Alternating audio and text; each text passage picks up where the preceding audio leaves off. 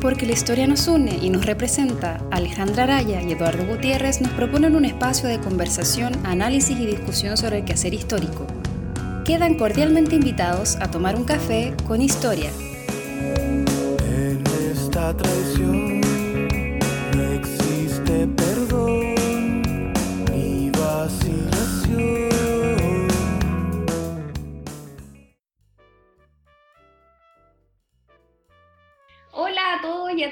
cafeteros, cafeteras. Esperamos que estén bien en esta cuarentena, pasando la crisis sanitaria. Eduardo, ¿cómo estás? Hola, aquí también en cuarentena, Alejandra. Gracias. Los dos nos encontramos lamentablemente en, en comunas de cuarentena total, así es que ya llevamos varias semanas aquí confinados, pero hemos tratado de, de hacer distintas actividades para tener vivo nuestro café con historia, así que esperamos que estén entretenidos al menos con eso. Hoy día eh, vamos a entrevistar a un colectivo que queríamos entrevistar hace tiempo, la verdad, eh, y se trata del colectivo Micrópolis, integrado por tres historiadores, Simón Castillo, Marcelo Mardones y Waldo Vila. Eh, bueno, ellos eh, pertenecen a un colectivo que eh, surge en el año 2011 y que eh, tiene el objetivo de eh, rescatar la memoria histórica del transporte público en Santiago y en Valparaíso. Han postulado distintos eh, proyectos de fondar eh, eh, a lo largo del tiempo, ¿cierto? Desde el 2011 hasta la actualidad. Así es que muchas gracias por aceptar nuestra invitación. Gracias a ustedes. Igualmente, gracias a ustedes. Bueno, para, para empezar nos gustaría preguntarles un poco eh, cómo surge eh, esta iniciativa, cómo se organizaron, de dónde surge la idea, por qué el transporte público, si es que nos pueden contar cómo se fueron conformando. Eh, bueno, yo me voy a hacer cargo de esa parte, Alejandra. Te cuento un poco, nosotros como colectivo nacimos en 2011 en el marco del estudio de doctorado de nosotros. Los tres somos doctores en arquitectura y estudios urbanos. Elegimos ese programa en la Universidad Católica precisamente porque nos queríamos especializar en una rama de la historiografía que es la historia urbana. Entonces, a través de ese programa, que encontramos que era un programa multidisciplinario, donde trabajamos con arquitectos, sociólogos, ingenieros, logramos una especialización mucho más profunda que en un doctorado en historia. Y en el marco de ese doctorado, cuando estábamos cursándolo los tres, surgió el tema a través de la, la investigación de tesis de Marcelo, que era sobre la empresa de transportes colectivos del Estado, surgió este tema de la historia de la movilidad, de la historia del transporte, que ya también venían trabajando otros compañeros como Rodrigo But, Tomás Errázuri, ambos que también son académicos en distintas universidades hoy en día y que profundizan en estas temáticas. Y ahí más o menos en el 2011, a través de la tesis de Marcelo, ingresamos a este mundo, que es un mundo realmente, que es la historia del transporte, y ingresamos a través de una arista bien particular, que fueron las imágenes. ¿Ya? Nosotros, Marcelo, en el trabajo de su tesis, y a la vez nosotros también en lo que conocíamos algunos archivos de imágenes patrimoniales, etcétera, etcétera, nos dimos, nos empezamos a dar cuenta de la gran cantidad de fotografías sobre transporte que existían en los archivos o que, que se manejaban y que, no, que si bien mostraban la ciudad, mostraban muchas facetas de la ciudad, era el transporte un elemento común y que nadie les había dado un relato. Entonces así nació nuestro primer proyecto, eh, que lo financió Fondar y que fue un proyecto que hoy día, hoy día viéndolo en retrospectiva es totalmente amateur, podríamos decirlo, porque fue nuestra primera experiencia, donde juntamos imágenes sobre los distintos medios de transporte que hubo y de qué manera interactuaron en la ciudad de Santiago entre 1857, que es cuando se inaugura el primer eh, carro de sangre, el primer sistema de transporte moderno, estos tranvías tirados por caballos, hasta el 2007, que era la inauguración de Transantiago, que fue este gran como hito urbano que también nos introdujo en la temática, en el sentido de que este cambio tan abrupto que se generó de un día para otro en una ciudad de 6 millones de habitantes, eh, puso el tema en la palestra inevitablemente y nos hizo un poco mirar qué es lo que había ocurrido en el pasado. Ajá. Es interesante, ¿cierto? El, el tema justamente de cómo el transporte en muchos sentidos no- nos define un poco como, como sociedad. Eh, Hoy en día sería raro pensar en un Santiago, por ejemplo, sin el sistema de transporte, sin metro, lo hemos tenido que vivir los últimos meses, ¿cierto? En, en muchas partes de, de la ciudad. Eh, asimismo, de pronto, Valparaíso sin, los- sin los tranvías. Eh, el, el sistema de transporte define en muchos aspectos la, la manera en que se mueve la gente. Y me llama la atención lo que ustedes mencionan sobre la, eh, la fotografía, la imagen, eh, que es parte en cierto momento cierto del paisaje, de la, de- del paisaje urbano, está ahí el, el- el transporte. Eh, en ese sentido, quizá, y justamente porque fue, por así decir, el puntapié inicial de verdad de, la, de su proyecto, eh, ¿cómo fue trabajar con imágenes? Porque, claro, desde la historia se usa la imagen, ¿verdad? Pero no es necesariamente la fuente más común para trabajar. Eh, ¿Cómo fue la metodología o, cómo fue trabajar con imágenes y con eh, fotografías, con memoria, ¿cierto? Para reconstruir esta, este transporte urbano. Em, sí, Eduardo, a mí me gustaría mostrar la portada de ese primer proyecto, em, la portada del libro que originó ese primer proyecto, ¿no? que es precisamente un estudio de historia visual, un estudio a través de imágenes, y que le dio el nombre también a nuestro colectivo. El título de ese libro finalmente fue apropiado por nosotros para em, darle sentido a este proyecto común, y como bien decía Waldo, eh, abarcó desde que fueron inaugurados los tranvías a caballo hasta Transantiago. Eh, eh, solo eso, quería hacer un paréntesis respecto a nuestra primera, entre comillas, gran obra, ¿no? que en realidad fue un, un trabajo bastante inicia- in- eh, inicial, podríamos decir introductorio, y nos estábamos recién empapando con el trabajo con imágenes. ¿no? Eh, no sé si algún colega quisiera agregar algo más a eso. Eh, sí, prof- profundizar un poco, un poco en el tema, porque gracias a, a- justamente ese, ese insumo de la imagen, yo me he ido profundizando, quizá metiendo un poquito más en el tema, el tema del- del- de los relatos visuales y el uso de fuentes iconográficas finalmente para construir narrativa histórica. Que ese es como eh, fue el, el norte, yo creo, y el objetivo general del libro.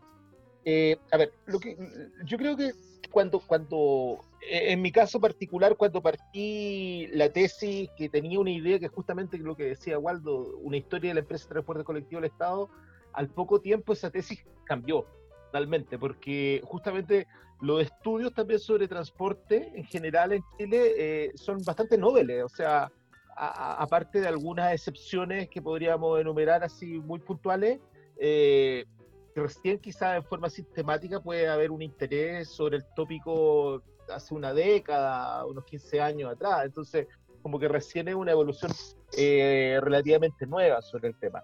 Y, y justamente en medio de toda esa novedad eh, eh, apareció la posibilidad de, eh, de utilizar una fuente que era súper recurrente para el uso de, de- de- para, para- para- para entender el transporte público como eran las imágenes. Y, y además también eh, en un contexto particular como un doctorado en arquitectura y estudio urbano, donde nosotros igual, claro, tal como ustedes decían, la fotografía, si bien era un tópico de discusión dentro de, la historiografía nacional, habían ciertos trabajos que hablaban sobre el tema, pero no, nunca ha sido como un- un gran centro de interés, un eje de interés del debate. En cambio, para los arquitectos, por ejemplo, el uso de la imagen es una cuestión central. Y cuando nosotros llegamos al doctorado en arquitectura, nosotros nos tuvimos que sumar un lenguaje absolutamente nuevo para nosotros. Que era súper evidente, por ejemplo, cuando nosotros teníamos que exponer un trabajo de algún curso y, y comparar nuestros PowerPoint con los PowerPoint que hacían los arquitectos. ¿sí? O sea, es un lenguaje absolutamente distinto. O sea, de, de- de- de transcribir una cita, ahí poner una letra súper fome, en comparación a un compadre que te mostraba un plano, que te mostraba un montón de usos de imágenes en general, eh, era una cuestión absolutamente eh, eh, distinta. Eh, entonces yo creo que a- a- ahí eh, se abrió la posibilidad de, de- de utilizar con mayor énfasis la imagen para, para intentar hacer una, una suerte de guion histórico, como súper amplio además, ¿cachai? Porque, porque también ha- había una cuestión, nosotros estábamos trabajando con, eh, con cortes temporales súper grandes. Buscábamos en el fondo definir una, una gran narrativa del transporte. Y, y, es una cuestión que también que, que va, va, a tener una evolución, porque con el tiempo vamos a ir identificando problemas específicos que hay dentro de ello. O sea, de, de hecho, eh, relacionando un poco lo que Walter, yo parto con una tesis que la idea era hacer una historia de la empresa de transporte colectivo del Estado y terminó siendo una historia de los trabajadores tranviarios entre 1937 y 1952. Así, entonces tú vas eh, finalmente también en el avance del trabajo, en el avance de la investigación, vas delimitando mucho los temas, eh, vas va haciendo una suerte de filtro.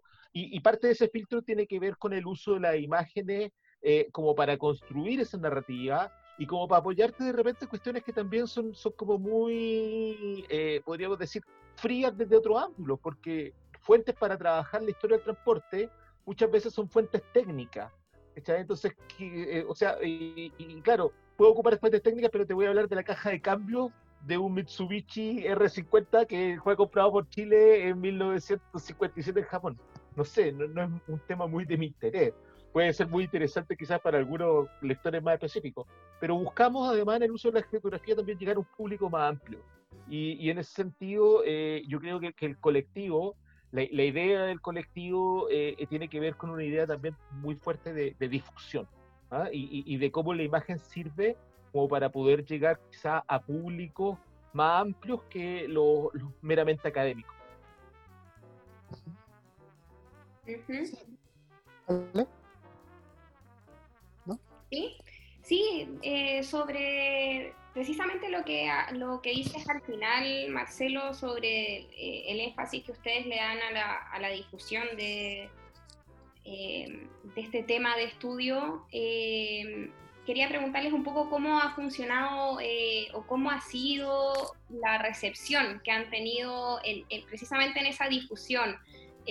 Sobre todo porque están en, distintas plataformas, tienen una página web, están en Instagram, eh, eh, publicaron hace poco el libro que mencionaba eh, Simón, ¿cierto? ¿Cómo ha sido la llegada al público? A veces la gente, claro, se sorprende, es un tema que es bastante novedoso, muchas veces aparecen relatos, ¿cierto? ¿Qué les comenta a la gente? A veces a la gente ve las imágenes de, no sé, la, las micros de los años 60, de los años 70, eh, y sienten nostalgia, ¿cierto? ¿Cómo, ¿Cómo ha sido recibido este proyecto de acuerdo a los medios que ustedes están ocupando en la red? Eh, bueno, un poco nuestro, como mostraba bien Simón, nuestro primer libro fue un libro de imágenes que también tuvo una, una exposición que estuvo presente, si ya mal no recuerdo, en la Biblioteca de Santiago y en la Biblioteca y en el Archivo Nacional, en esas dos instituciones. Ese como combo, ese suerte de producto, libro y exposición, nos abrió muchas puertas en ese sentido de poder comunicar el mensaje a más gente. Tenemos que tener en cuenta que el transporte es como uno de los servicios urbanos más transversales que existen en la sociedad, tanto ricos como pobres, generalmente lo utilizan diariamente, ya sea algunos más, otros menos, pero es muy transversal. Y eso generaba obviamente una nostalgia y una gran cantidad de recuerdos que nosotros también, o sea, sabíamos que existía, pero fue una sorpresa en nuestro proyecto toparnos con ese tipo de público, se podría decir. Por ejemplo, nuestro público más fiel son los busólogos. Nosotros nunca pensamos que podían existir eh, sobre la Tierra la busología que es gente que precisamente le gusta o es fanática de los buses, de los modelos de buses, de los motores de los buses, de cuántas puertas tenían, cuántas ventanas tenían, cosas que nosotros llegamos por, por accidente, es decir, por, por tocar temas relacionados al, al, desarrollo de estas tecnologías. Entonces, en base a esa como doble eh, difusión, tanto en libro y en exposición, el año 2014, que fue como nuestra grabación como colectivo, presentamos precisamente esa, un proyecto a Fondar, a Fondar Nacional, ya con de pantalones largos, ya, que era precisamente la tesis original de Marcelo, que era una historia de la empresa Transportes Colectivo del Estado. ¿Ya? Y eh, un proyecto de dos años, en esa época Fondar eh, financiaba proyectos de dos años, que lo que obviamente es lógico porque equivale a una investigación más, más acabada. Y esa, ese proyecto que nos llevó a girar eh, en las ciudades donde operó la empresa de transportes colectivos, que fue Antofagasta, Concepción, Valparaíso y Santiago, como que nos ayudó a graduarnos un poco en esta idea de la historia del transporte. Conocimos mucho más sobre la historia del transporte en el siglo XX en Santiago, bueno, en Chile en general.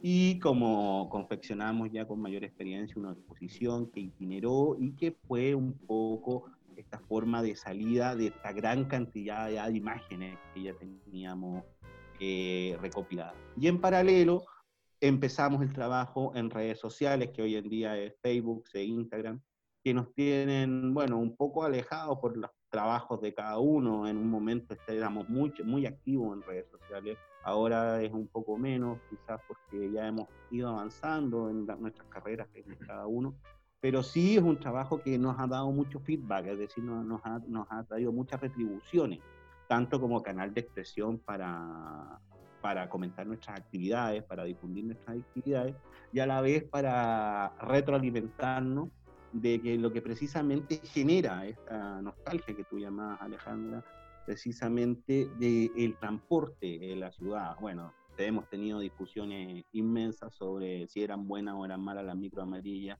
si eran mejores las micros del 80 o eran mejor Santiago. O sea, eso por la página web se ventila. E incluso, bueno, en algún momento termina siendo, pero bastante entretenido y bastante, y también hemos aprendido mucho.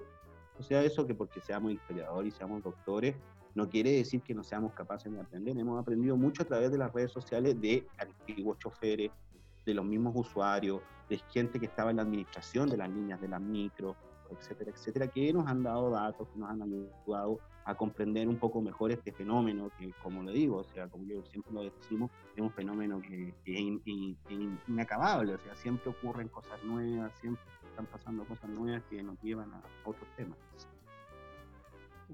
Hace poco en un café, en, la, en el vaso de las propinas tenían puesto que era mejor, Transantiago o Micro Amarilla, y uno dejaba la propina en el vasito iba, ganando las amarillas, por lo menos. Eh, em, sobre eso mismo, ya que, ya que lo mencionaste, este tema de que el 2014 se, gradúan eh, como, como, colectivo, em, y, ya lo mencionaba un poco Marcelo, ¿verdad? Esta idea de que el historiador piensa igual distinto al arquitecto y la, el uso de la imagen, pero también, supongo, ¿cierto? La, la, manera de mirar la imagen, no solamente usarla. Las preguntas que nacen de una y otra carrera son distintas, ¿cierto? La, postura que tienen frente a eso son distintas.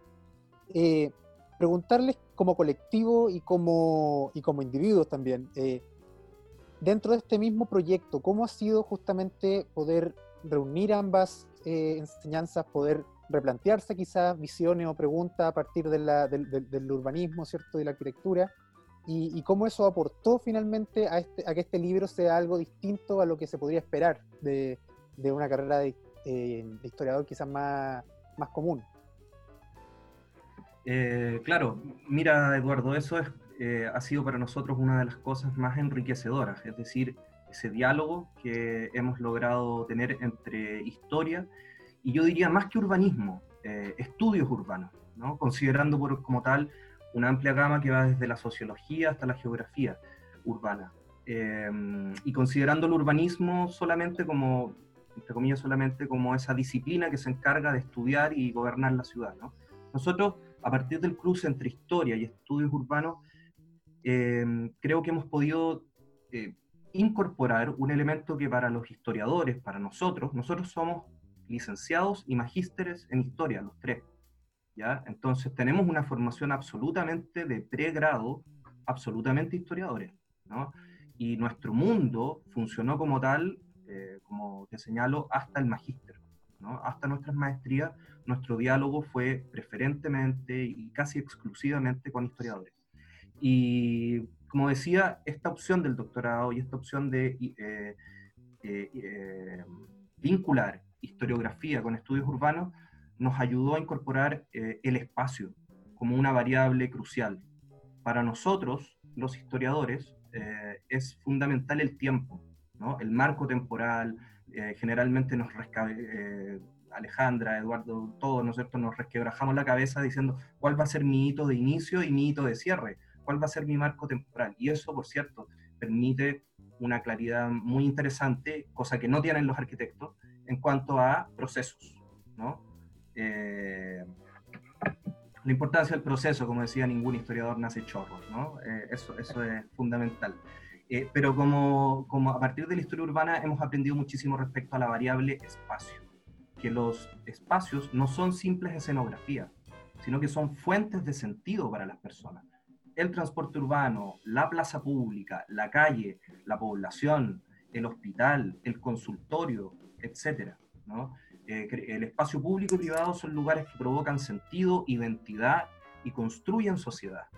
Y nosotros en ese sentido fue muy enriquecedor incorporar esa variable espacial a, la variable temporal. Eh, siempre, y hay que tenerlo súper, eh, de manera súper clara, nosotros en ningún caso con esto pretendemos ver todo el periodo de la historia de Chile, ¿no?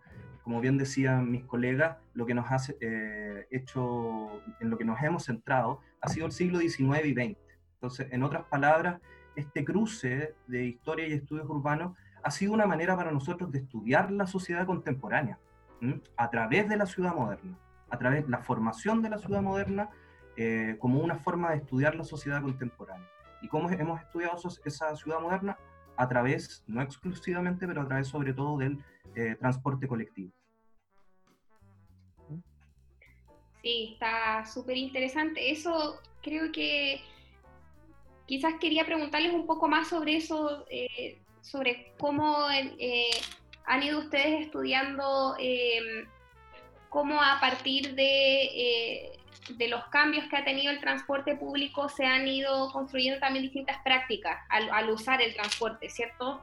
Eh, no sé, por ejemplo, recuerdo alguna vez, creo que fui a una charla donde eh, se hablaba sobre las experiencias de eh, estar en el transporte público en, no el siglo XIX y también en, el XX, y había un relato que tenía que ver con el tranvía de dos pisos. Eh, donde en el siglo XIX, ¿cierto? Donde eh, muchas veces los hombres ocupaban eh, ciertos puestos estratégicos para poder mirar las piernas de las mujeres que estaban en otras partes, que por ejemplo las dejaban subir primero para ver, observarlas en la escalera, mirar las pantorrillas, etc. y cómo también van apareciendo otras prácticas y otras costumbres, ¿cierto? cómo se va modificando también la cultura a partir de, cómo es este espacio, ¿cierto? Que se ocupa cuando uno se está transportando dentro de la ciudad. ¿Tienen ustedes algún otro tipo de relatos, de experiencias que nos puedan comentar? Eh, mm, mira, la verdad que yo creo que nosotros hemos intentado, si pudiéramos quizás definir un poco una línea, más allá del uso de la imagen exclusivamente, hemos intentado principalmente ya cuando hemos ido generando ciertos artículos académicos, ciertos estudios particulares, nosotros todos eh, hemos, estamos ya en nuestro, en nuestro fondo de doctoral. Y Waldo trabajando trabajó justamente en el suyo directamente sobre un tema ligado a lo que estamos hablando, como son lo, el, el, empresariado autobusero. Yo en estos momentos estoy trabajando un tema que tiene que ver con un poco con ferrocarril y ciudad, donde el tema transporte público quizás es tangencial, pero la ciudad está presente. Y Simón está trabajando también en estos momentos en un decir con el tema de las periferias urbanas, donde, donde aparece la ciudad. Y, aparece la relación transporte eh, y esto, el link nuevo, el link urbano. Eh, eh, entonces, ah, como que podríamos decir que quizás nosotros hemos llevado la mirada sobre los estudios del transporte, o sea, una historia social urbana del transporte. Eh, y, por lo tanto, nuestra, nuestra, énfasis han tenido que ver con las cuestiones políticas, con las tensiones sociales que, rodean la evolución del servicio.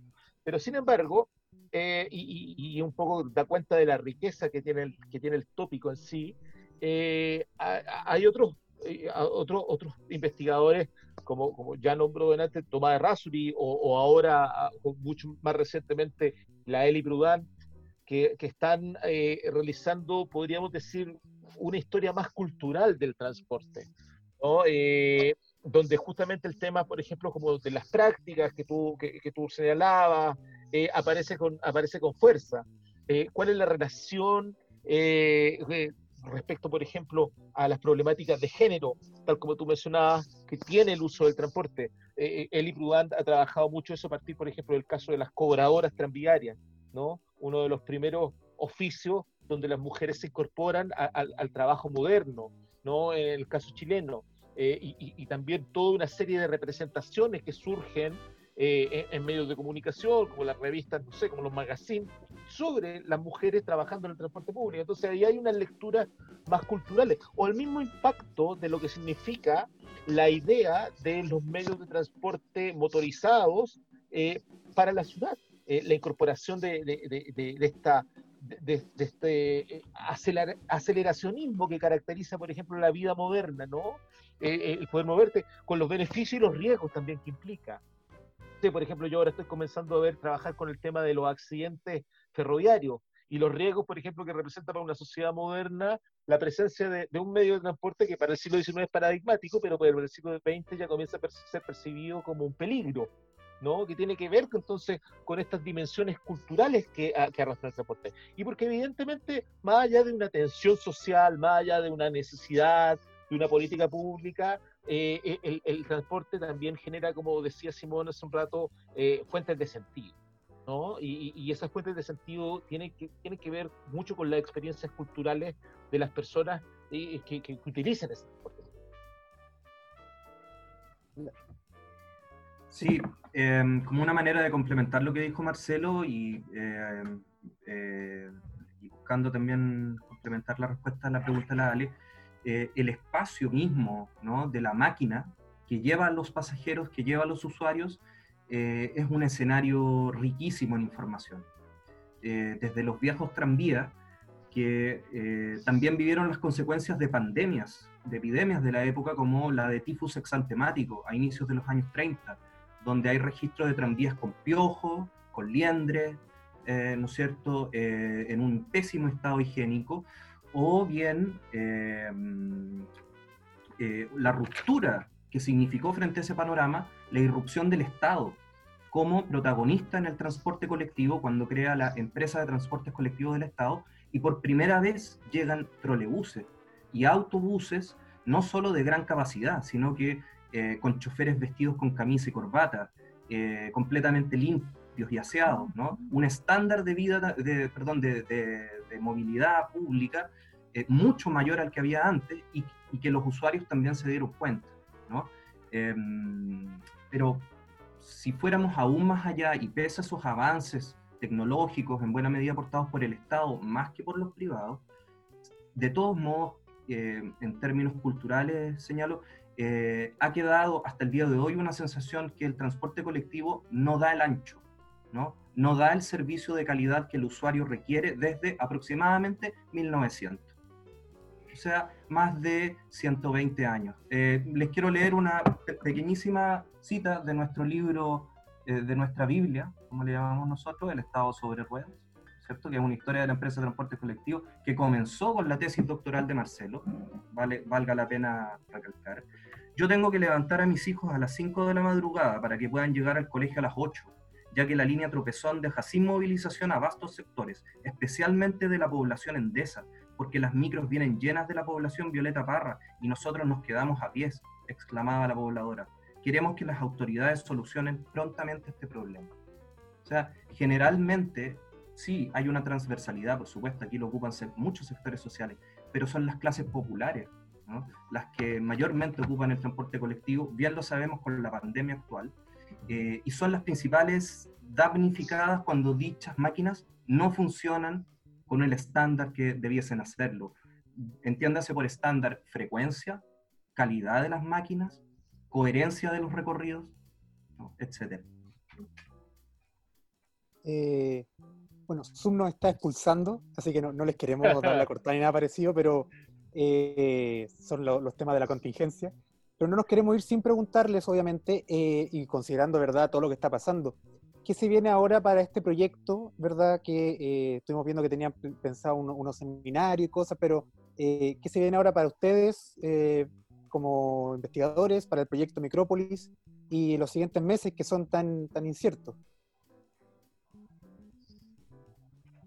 bueno, ah, para lo que viene, para el futuro, tenemos algunos proyectos, obviamente, que de repente es mala Es mala suerte decirlo antes, pero tenemos algunos proyectos para que queremos que salgan. Tenemos algunos proyectos relacionados un poco a, retomar nuestras redes sociales, obviamente. Yo estoy postulando un proyecto eh, buscando financiamiento sobre la sociedad de choferes Manuel Mon, que era la encargada de los taxistas. Así que a ver si nos va bien ahí, vamos a tener financiamiento para ahondar ahora en la historia de los taxis de Santiago. Y así, o sea, generalmente estamos eh, buscando nuevos horizontes y nuevas temáticas en esa línea, en esa línea un poco que nos lleven a, reflexionar de una manera amplia, en un entorno mucho más amplio, no solamente desde la historiografía, sino desde un punto de vista mucho más amplio sobre la movilidad, si al final de cuentas eso es el transporte un símbolo más allá de la movilidad, de qué manera nos movemos por la ciudad, de qué manera nos relacionamos en, esa, en ese cotidiano con la ciudad, en ese movimiento con la ciudad, y qué experiencia y, de qué, y cómo va alimentando un poco nuestra idea de, lo que es el pasado y de lo que es el futuro de esta urbe, que es Santiago, que es nuestra capital. Sí, yo, yo quería complementar un poco lo que dice Waldo con, claro, tenemos una, una deriva en este momento más académica por los temas de los postdoctorados, fondos y los proyectos que estamos postulando, eh, pero uno que sería retomar un ritmo de redes sociales donde siempre tenemos tenido buena recepción y nos ayuda a llegar como público más amplio, pero un proyecto que yo creo que tenemos hace mucho en carpeta y que, y que personalmente yo creo que a los chicos también les, gustaría sería poder hacer una reedición ampliada y mejorada del Micropolis 2011, porque es un texto que, que primero tuvo una, un tiraje muy cortito, fueron apenas 500 ejemplares, se regalaron la, la gran mayoría, eh, no, no tiene circulación a pesar de que está disponible en PDF en algunos de los sitios web que nosotros tenemos, eh, obviamente era un libro, era un libro físico. Y, poder hacer una nueva edición con mejores de fotografía, mejores de diseño, eh, recogiendo los cambios en cuanto a la narrativa, el proceso amplio, obviamente sería un, ¿cómo se llama? Un, un, objetivo de mediano plazo que en, forma personal me, me gustaría mucho cumplir. Bueno, y otra cosa que se nos olvidaba también, que se nos queda en el tintero, que conversamos también mucho, era esta idea de transporte y conflicto social. O sea, no nos olvidemos que el 18 de octubre, que ya parece que a todo el mundo se le olvidó, el 18 de octubre nació por un alza de 30 pesos del metro. Así el 57, así la revolución de la chaucha, el 49. Entonces también esa es una, una, mm. una beta que queremos seguir explotando y queremos darle otra vuelta, porque realmente es importante, desde 1888 que hay eh, protestas sociales en torno al transporte, cuando se quemaron unos carros de sangre en Santiago, precisamente un, un episodio que ha trabajado Sergio Gre. Entonces, en ese contexto también es otra una de las vetas posibles que le queremos dar muchas vueltas a esta idea de transporte y conflicto social, o movilización colectiva y conflicto social, que creemos que es muy profunda. Perfecto. Entonces, chicos, les agradecemos mucho haber tomado este tiempo para, para, venir a hablar con nosotros. Sabemos que, claro, uno está en la casa, pero finalmente saturarse tanto con, con la pantalla tampoco es la idea, así que de verdad gracias por darse este tiempo. Y si quieren repetir las redes sociales, quizá, ¿sí, sí Simón? Sí, eh, justamente eh, a partir de eso que tú decías, Eduardo, eh, nosotros estamos presentes en Facebook, en Instagram y en Twitter bajo el nombre Colectivo Micrópolis, eh, arroba Micrópolis Chile. Esa es la manera que nos pueden encontrar en redes sociales, además del sitio web www.micropolis.cl, que tiene decenas, no, no, sé si centenas, pero decenas de fotografías clasificadas por año, temáticas, etc. Y también es una modalidad que puede ayudar eh, a profesores y público en general a un conocimiento mayor sobre el tema, que también es, por supuesto, nuestro interés. Perfecto. Bueno, vuelvo a repetir el agradecimiento. Alejandra, un gusto verte de nuevo en el café, como siempre. Muchas gracias. Gracias a ustedes, Micrópolis, por aceptar la invitación. Muchas gracias a usted. Y inviten ahora a título personal, pues, para hablar de los temas de cada uno. Pues.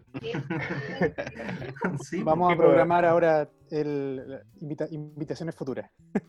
Muchas gracias, chiquillos. Se pasaron. Eh, estamos, perdón, perdón, estamos con nuestros proyectos personales y tenemos temas que no tenemos tiempo tanto para hablar acá, pero eh, siempre que se, ustedes tengan interés, estamos a su disposición, creo yo, para que podamos conversar sobre, sobre esos temas.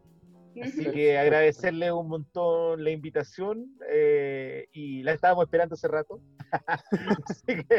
así que, nada, las cosas llegan a su justo momento, en pan, justos de pandemia. Así que muchas gracias. Muchas gracias. Gracias. Chao, chicos.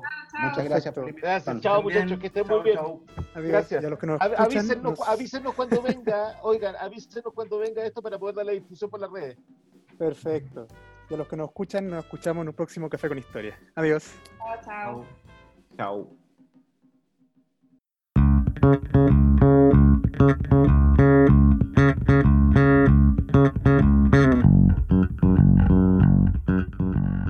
Por hoy el café se ha terminado, pero Alejandra y Eduardo los esperan en una próxima oportunidad con una nueva conversación para tomar otro café con historia. Les recordamos que las ideas y opiniones vertidas en este programa son de exclusiva responsabilidad de quien las emite y no representan necesariamente la opinión de Café con Historia. Te mi vacilación.